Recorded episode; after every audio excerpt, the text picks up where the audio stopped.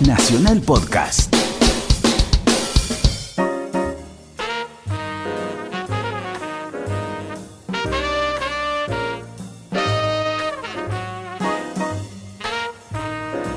El Renegado con Gillespie. Nacional Rock. Bien amigos de Renegado, eh, una visita muy especial es Esteban Shakeman. ¿Cómo andas, Guile? ¿Qué se cuenta, mi querido amigo? Bien, muy contento de estar acá charlando, hablando de música. Sí, vamos a hablar de música, de todo un poco. Vos sabés que la dinámica de mis programas es libre. ¿eh? Yo soy un tipo muy libre. Eh, y me gusta ir por aquí, por allá. Estás presentando con tu banda Pájaro de Fuego un nuevo material que es Universo Invertido. Eh, junto a Mariana Bianchini, Bianchini, ¿cómo se dice? Bianchini. Bianchini, que es una cantante muy personal. Muy personal. Sí, tiene, muy la carismática. sí, la he escuchado haciendo tipo casi punk music. Sí. Y bueno, y en este disco además demuestra su versatilidad. Porque vamos por otros terrenos. eh, por ahí menos punk o metaleros. Sí. Un poco más pop. Con otras dinámicas. Y muy bien. Mariana, bueno, seguramente escucharemos algún tema. Sí, vamos a recorrer un poco el disco. eh, vamos a vamos a tener tiempo de, visitar muchos aspectos de, de Pájaros de Fuego y en qué andás. Pero te aprovecho para presentarte en sociedad. Yo ya te conozco hace muchos años, pero quizás eh, hay gente que no te tiene tanto. Eh, alguno que sintoniza la radio de casualidad, sábado por la noche. Y dice, ¿quién es Esteban Shakeman? ¿Quién es? Bueno, ese soy. Es un amigo mío. ¿viste? Sí, la doble personalidad. Bueno, soy músico. eh, básicamente me dedico a- al piano y a los teclados. Y compongo, produzco a mi manera también música, discos. Eh, en este momento estoy abocado al grupo Pájaro de Fuego, específicamente a la presentación del disco con Mariana Bianchini, Universo Invertido. Eh, también eh, coordino el proyecto Real Book Argentina, que es el libro de partituras de compositores de jazz locales. Toco en el grupo de Lucio Balduini, soy tecladista ahí, el guitarrista. Y bueno, trabajo freelance, he hecho otros trabajos anteriormente y con suerte haré más a futuro. Sí, seguramente. Escúchame, vos ah, recién mencionabas que componés, producís, soy tecladista, etcétera, etcétera. ¿Cómo empieza esta locura de la música en tu casa, en tu vida? Yo arranco con ganas de armar una banda de rock en la secundaria, típica. ¿Ya tocabas algún instrumento? No, no tocaba ninguno, pero, Pero te gustaba el rock, digamos. me gustaba mucho el rock, eh, iba a los conciertos, en la época, agarro toda la época de la vuelta a la democracia, con toda la explosión de los shows al aire libre. Sí, somos contemporáneos, entonces bastante, sí. Claro, pero era muy fuerte esa movida. Sí, a mí también me marcó. Ah, Exacto, arrasaba con todo. Y muy buenos discos, buenas bandas. eh, y yo quería hacer un poco de eso. Y con unos amigos que estábamos en la misma sintonía en el secundario, decimos, bueno, ¿qué podemos hacer? En mi casa había un piano que tocaba mi vieja, en una época había llegado a la, casa, no sé cómo, en una época ella estudiaba y bueno, ahí caí tecladista. Claro, porque lo típico iba a ser violero, ¿no? En toda esta situación, ¿no? Pero sí, Viste cómo es lo, Sí. con lo que había, sí. pero, pero bueno, estuvo bien. La verdad que tuve un poco de suerte en la elección. Y arranqué con eso, me compré después un tecladito para poder tocar en vivo, empecé a estudiar un poco de clásico, algunas escalas pentatónicas para poder Sí, abordar. abordar los blues y lo Sí. que tocábamos en esa época. Hacíamos algunos temas originales con este grupo que se llamaba Hermano Diu y algunos covers que nos gustaban. Eh, Y eso estuvo bueno, llegamos a tocar en Palladium, Ah, lleno, ah, en la confitería del Molino, también en unos Sí. fiestones, en, uno- en el Parque Lesama, ¿qué edades tenían ustedes? ¿Tipo 18 o una cosa así? entre 18 y 20 años. Sí. En el Galpón del Sur, era toda una época, no sé, todavía estaba la mística y estaba todo menos comercializado de alguna forma, era todo más deforme, Sí, la escena del rock, sí, sí, sí, sí, es cierto. ¿no? Y Sí, no había tanta pasteurización del rubro, digamos, también, en el sentido, como no le importaba demasiado ni a los productores, ni, ni siquiera, te diría, a los sellos discográficos. Eh, el movimiento de rock se- era autónomo de alguna manera, se iba generando sus propias posibilidades de crecimiento, de expansión, y no había fórmulas, ¿viste? Había, qué sé yo, Sumo tenía su estilo, los Soda Stereo lo de ellos, Twist, los Twist con Pipo Chipolati, Charlie García ya también era solista. Bueno, era impresionante, ¿no? Era impresionante, pero era además un canto a la libertad total. Esa falta de estandarización de un modelo y todo Sí. hacía pensar que había alas para todos, Sí. de alguna forma. Había, creo, ¿no? Sí, había. Había. Eh, había, había público. Era. Era, es una, era una linda dinámica. Te propongo poner una canción no tuya, sino de que represente un poco ese momento tuyo. Eh, programar ahora y ponerla. Despiértate, nena. Así. Epa, pescado rabioso. Y por el maestro Cutaya en, Muy bien, vamos a escucharla.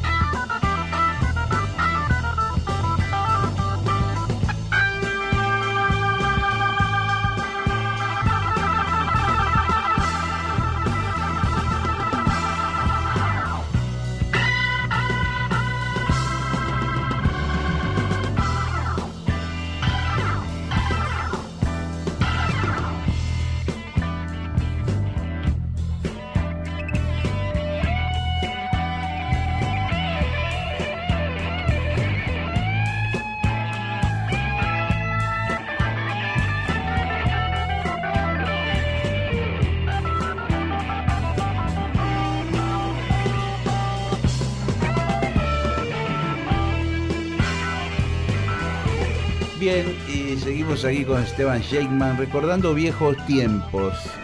Todo aquel devenir después de la democracia, que fue una verdadera, no sé, un tsunami positivo de vida, de creatividad. Recién hablábamos de música, pero también vos fijate que surgen, por ejemplo, todos estos cómicos que, que aparecen a partir del paracultural, eh, que después se derivan en cha-cha-cha y un montón de programas de televisión muy exitosos que hasta el día de hoy, cuando vos pensás Capuzoto, ponele gente como Mex Urtiz Berea, que era muy amigo mío en aquel momento. Bueno, una cantidad de gente muy talentosa, no solo en música, sino que fue como, viste, una generación que empezó a mostrar ideas, ¿no? 100%, sí. eh, y, en, y en música igual. Y todavía había lugares a donde, no sé, me acuerdo del The Edge. Sí, O un poquito después por ahí el Morocco. Sí, o todos señor. los clubes a donde eh, la música llegaba también con fuerza. sí. Y se escuchaban cosas distintas, no sé, había un... Si yo en el Morocco o en el Dorado, uno de esos que había en esas callecitas, empecé a escuchar lo que después entendí que era el acid ja- jazz, acid jazz, sí. puesto por el DJ, ¿me entendés? Y yo decía, loco, hay una trompeta, está soleando arriba de una cosa media electrónica que me volaba la cabeza, porque decía, esto es algo nuevo. Porque pensando en uno, yo pensaba la trompeta, bueno, o bien, viste, como instrumento de acompañamiento de un proyecto de música popular, de rock o lo que fuere, o en el jazz. Y después el, jazz fusión. Y- pero era todo un plan muy complicado mentalmente, todo eso. Y aparecía esta música que era media como sencilla, a veces en una sola tonalidad, eh, medio discotequera, electrónica, con solos de jazz arriba, con solistas. Qué bueno que estaba. Sí, arrasaba. Y además también por ahí hay que contarle a los, a los pibes que están escuchando Sí. que por ahí se criaron con la generación donde tienen acceso a todo, que en esa Sí. época había mucho, mucho menos acceso a las cosas nuevas y por ahí algún acceso era alguna radio o ir a un boliche así a donde había un DJ que traía data y que tiraba la data a la noche y te volaba la peluca. Sí, que después te ibas. Yo alguna vez fui a preguntar qué estaba poniendo el jockey. Así, viste, ¿y esto qué es? Y mira, no sé, una banda incomprensible, qué sé yo. Pero. El dorado, el codo. Sí, el codo. La- la- bueno, los Kuriaki tocando en el codo. Sí, los- Nico los Cota, primeros discos, que claro. también pasaba música. Bueno, ¿y ¿cómo sigue esta, toda esta locura? Bueno, em, me pasa algo importante ahí cerca. Cerca de, de toda esta época donde la banda, esta hermano Diu va como terminando su Muy ciclo. buen hombre, ¿eh? Y era un hermano, era un hermano polémico. y ahí adquiero mi primer sintetizador con sequencer. ¿Qué fue? Un, un Korg, el 01W, Sí. FD que tenía la disquetera, Muy bueno. muy buen sinte y con, con 16 canales para grabar pistas superpuestas. Entonces ahí sin querer un poco empiezo a, a pensar en más instrumentos, en lo que tiene que ver con la composición espontánea, ¿no? Sí, Pero me entreno con el click, claro. tengo dos efectos para ecualizar toda la mezcla. Sí, Entonces, sí, sí. Lo conozco perfectamente. Tengo un lo- M1 yo en mi casa. bueno, Todavía hasta el día de hoy. es el mismo banco de sonidos. Y El- el secuencia era medio un moño con la pantallita, viste, había que estudiarlo. Exacto, había que, te- que- que ver bien, porque no brillaba mucho la pantallita. Pero eh, esa inmersión en el sequencer a mí también me cambia mucho la vida, la creativa, la parte creativa. Poder empezar a superponer capas. Sí. eh, es casi lo que me sostiene, porque ahí paralelamente empiezo a estudiar en la escuela de Avellaneda, en la EMPA. Sí. Pero me faltaba un montón, viste, de data teórica y todo. Y no cazaba un fulbo en esa época y la parte intuitiva me, me sostenía hasta que, bueno, me fui informando, la carrera en la EMPA estuvo buena. Ahí conecté con el jazz. Bueno, ahí había unos talentos, eso fue glorioso. No sé si sigue existiendo eso. Sí, Ah. sí, sí, sigue existiendo y tiene excelentes profesores y Estaba el papá de, de Marianito Otero, ahí me parece. Mariano creo que estudió ahí, el, el bajista. puede ser, bueno, era del barrio, Sí, era de ahí, de Avellaneda. pero eh, muchos músicos en lo que es tango, folclore y jazz salieron de ahí y derivados. Eh, y bueno, no sé, ahí por ahí daba clase Medero, Sí. Ron, Aníbal Arias. eh, Impresionante. Impresionante, un seleccionado. Eh, y eso sigue. Y a mí me marcó porque ahí conocí a algunos compañeros que escuchaban jazz así más de larga data. Y me empezaron a pasar discos. En esa época ya era el Walkman. Claro. Así que salía con el Walkman puesto, Claro. escuchando lo que me pasaba. No sé, Dexter Gordon, los discos de la época, un poco de bebop. Miles, seguramente, ¿no? Miles, Quintet de la Claro, época, claro. de la época con Coltrane y, y el Colorado Garland al piano y y bueno nada buenísimo hasta que empecé a interiorizar un poco ese lenguaje y fue avanzando y me, me conquistó me conquistó me Vamos a escuchar algo de música en ese plan. ¿Con qué podemos.? Un tema de jazz de esa época que a vos te haya quedado en tu cabeza como, wow, qué gloria. y podemos escuchar Round Midnight del quinteto de Miles Bueno, epa, estamos tirando munición pesada. y eh. bueno Eh. pero tiremos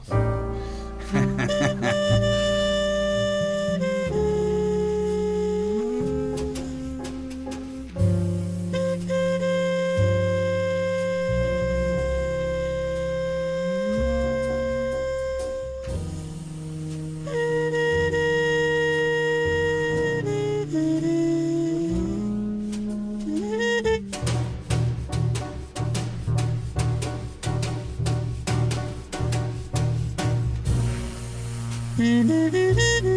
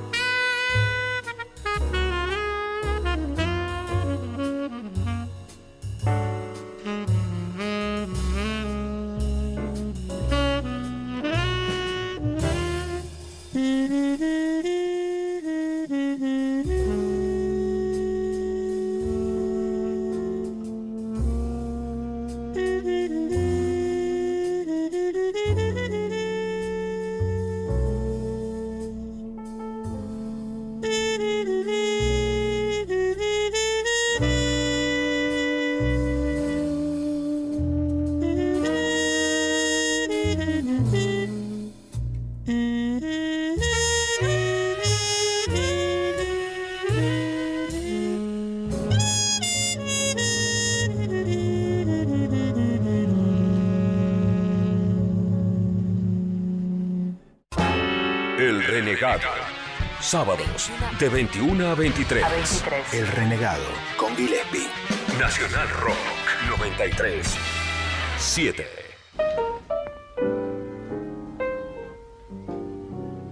Bien amigos, y seguimos con Esteban Shakeman. Un camino sinuoso el tuyo. ¿eh? Eh, Escuela de Avellaneda, después te fuiste a la Berkeley. Y después terminé ahí y, y bueno, y para seguir metiendo data y organizarme, me voy a la Berkeley. Ahí eh, a darle con Tutti, tres años, a estudiar fuerte todo lo que era, todo lo que podía de teoría, arreglos, composición, piano. Caro, ¿no? Es un poco el curso ese.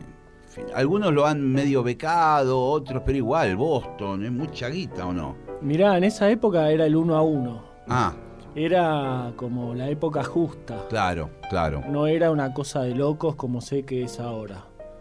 Eh, así que bueno, con un poco de beca y después eh, con el uno a uno eh, estuvo bien y había, éramos un montón de argentinos. ¿Quién estaba? ¿Nico Sorín a esa altura? Eh, Nico Sorín, eh, Carlitos Michelini, Sí. Ramiro Flores, Ah, mirá, sí. Cirilo Fernández. Claro, son Esa- toda esa, esa es mi banda. camada.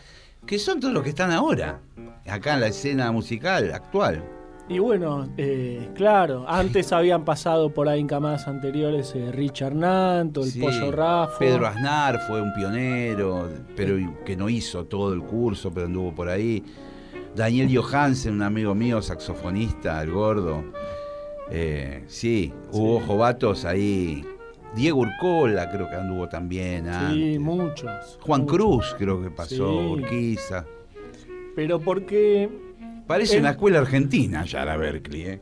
pero porque enseñan bien. Sí. La verdad que el jazz, que es la música de ellos, lo, lo- lo han sistematizado de una manera, de una manera muy directa y efectiva que hace que, que se estudie bien. Y realmente no es un condicionante artístico. Si, digamos, si un músico va ahí va a querer expresar algo, lo va a expresar igual. Digamos, viste que tiene como Sí. el mito de, de hacer de la gente una fábrica de hamburguesas. Sí, No es para tanto. te dan las herramientas y vos después si querés te haces un asado con eso. Exactamente. Ah, pero, ¿no? Exactamente. O una barbecue. Pero- Sí, porque van, van cada vez más músicos, qué sé yo, orientales, músicos De todo el mundo. latinos que hacen música a veces popular también, ¿no? Sí, se produce esa fusión. eh, te- eh, está bueno. Y tienen esa. La suerte de vivir en Boston, que está cerca de Nueva York, y vos también podés ir a ver. Cualquier música que está desfilando por ahí, en esa época tocaban todos en Boston. ¿Fuiste, fuiste a llegar, a, fuiste a ver a los grandes así? Y pude ver a McCoy tocando Sí. un piano solo, a Elvin Jones Ah, con la Jazz Machine, que era del grupo de él, eh, Michael Brecker, eh, Bueno. Tom, Tom Waits, otra cosa. Uf, te voló un- la cabeza, Me ¿o no? voló la cabeza en un teatrito antiguo en el centro de Boston. Eh, ¿En formato qué? ¿Cómo toca Waits? Acústico, ¿no? Sí, pero con una banda, claro. Medio, no, no le meten muchas cosas, ¿no? No, Con no. trabajo, algo así. O... Y no, pero tocan bien, tocan bien. Esa música la tocan muy bien, los, los- los yankees la tocan muy bien. Y, y se aprende mucho. Yo siempre me acuerdo que ahí caminando una noche de frío por Boston, abajo en la galería de una torre de 100 pisos, había un, Club de jazz. un tipo que vivía en la calle Ah. con dos tachos, la calle vacía y él tocando, grubeando y llenando el espacio de una manera espectacular. Esa, esa es la concepción del sonido. Claro, claro, claro, claro. Qué bueno, ¿eh? Y sí, Ese es- también es un aprendizaje en ese proceso, ¿eh? ver cómo los monos usan, cualquiera, los consagrados o los que te encontrás por ahí por la vida, pero cómo, viste, usan el sonido. y es que ne- nosotros trabajamos de, de- de- de- de Sí, buscar un parece- poco nuestro sonido. Parece básico, viste, pero después te encontrás, en una época la concepción argentina de la música era tocar todo junto a la vez eh, y todos eh, meter jeites y cosas, el bajista, el batero, metía un rulo, el otro metía... eh, una especie de conversación donde todos hablan sin escuchar al otro, ¿viste? Sí. Eh, y después, bueno, afortunadamente, no sé por qué diablos, empezó a haber como gente que, que se tomaba el tiempo de pensar más económicamente la música, dejando aire, que respire, viste, que no estar rellenando, viste, con, bueno, grabame otro teclado acá, y ahora grabamos otro teclado, y viste esa angustia de querer que rellenar todo, ¿no? Sí. bueno, yo tengo la sensación de que eso pasaba, por ahí ahora pasa menos, en, en una época como que todavía no nos habíamos apropiado del todo de, de- de cierto lenguaje. Porque por Sí. ahí en el tango eso no pasa. O No. pasaba. O en el folclore, O en el ¿no? folclore, como que lo sentíamos más propio, pero por ahí en el jazz, como. Sí, y en el rock también pasaba, de, de que se abusaba mucho de, de- de las sobregrabaciones y de, Parece que angustiaba el silencio o, el- Sí, o la pobreza, entre comillas, sonora, ¿viste? De, Sí. de no, ¿viste? Que metámosle más cosas, ¿viste? Sí, escucha, ¿tenésle? Sí, me queda. "Ey, metámosle más cosas. Y bueno, pero vi- viste que está relacionado con que también acá con cómo se graba. Esto lo vamos a hablar en el próximo bloque. Upa. ¡Epa! Y ahora escuchamos ya algo de Pájaro de Fuego. ¿Qué te parece de lo Bueno. nuevo? Después hablamos bien del proyecto. Dale, podemos poner el tema 1, inacción vegetal. Inacción Vegetal, ya está sonando.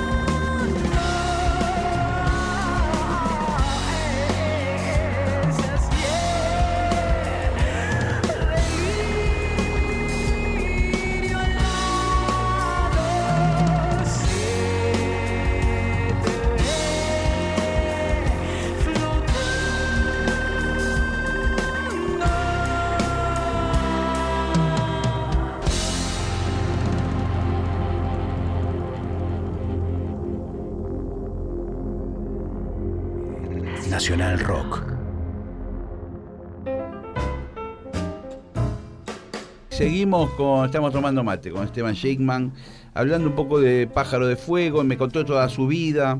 Nos quedó un tema pendiente y después nos metemos ya en el proyecto tuyo. ¿Cómo se grababa acá? Porque había una forma natural de grabar acá. ¿Qué vos decías?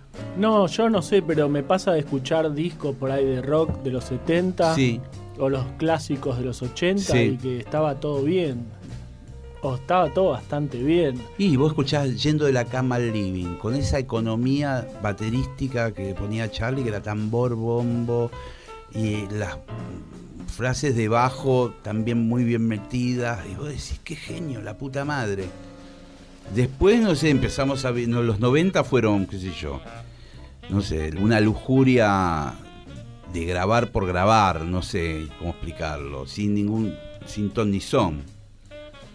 Sí, sí, yo tengo la, la misma sensación que todavía hay para crecer en, lo- en- en- en cómo se graba, viste que por ahí, no sé, uno escucha algunos discos que vienen de afuera y es como que hay ciertas cuestiones como que las simplifican, Sí, simplifican el proceso de grabación.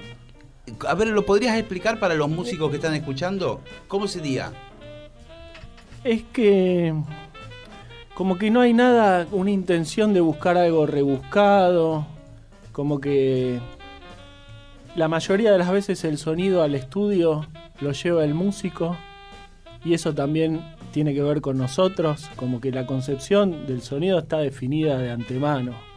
Y después por ahí el ingeniero es un testigo, ¿viste? Como el buen árbitro que Sí, está sí. dentro de la cancha y no Sí, se pasa inadvertido. Sí. Eh, y como que eso no se toca, ¿viste? No es que empiezan con una reverb y así te gusta y así que te parece. No, no, es una cosa como más directa. Y ese respeto. Como por- Sí, acá eso un poco se desfiguró, siguiéndote en la charla. Bueno, el, el técnico de sonido tiene una responsabilidad brutal en la generación del sonido.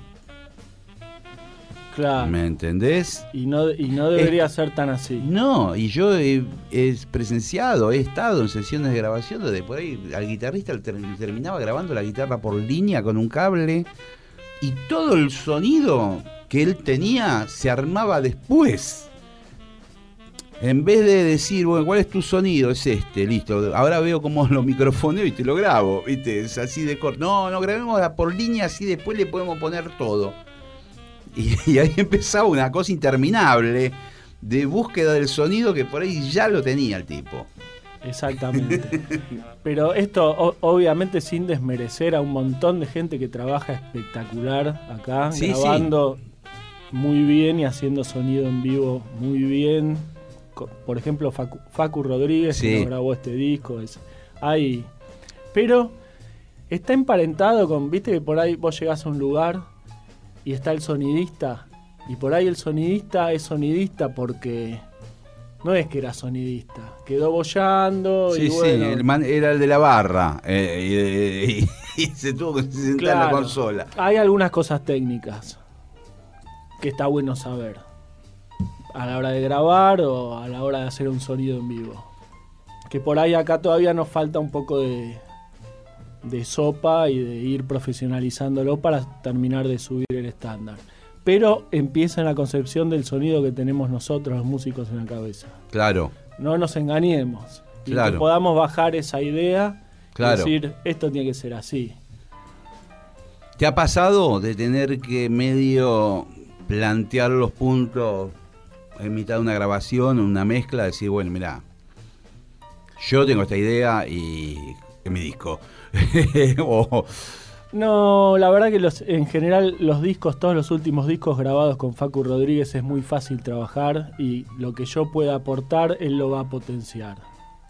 Eh, por ahí en algún laburo. Claro. te pasa que pasa, pero por suerte artísticamente en los discos que uno más cuida, eh, la cosa fluye. Pero bueno, nos queda por mejorar, al igual que el equipamiento de los boliches. Sí, Uno va a tocar a lugares que por ahí le falta mantenimiento, a los parlantes y Sí, todo. ¿Viste? Hay cosas que todavía van un poquito en Sí. contra del, de todo el circuito sonoro. No, no quiero este silencio.